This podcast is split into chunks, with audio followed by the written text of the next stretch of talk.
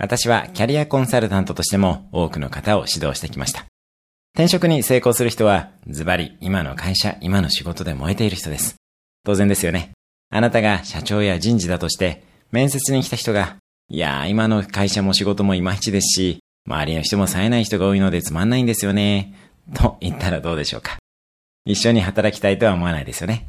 転職活動中は特に今の仕事に燃えてみましょう。ただ、ずっと頑張るのは難しいとも思います。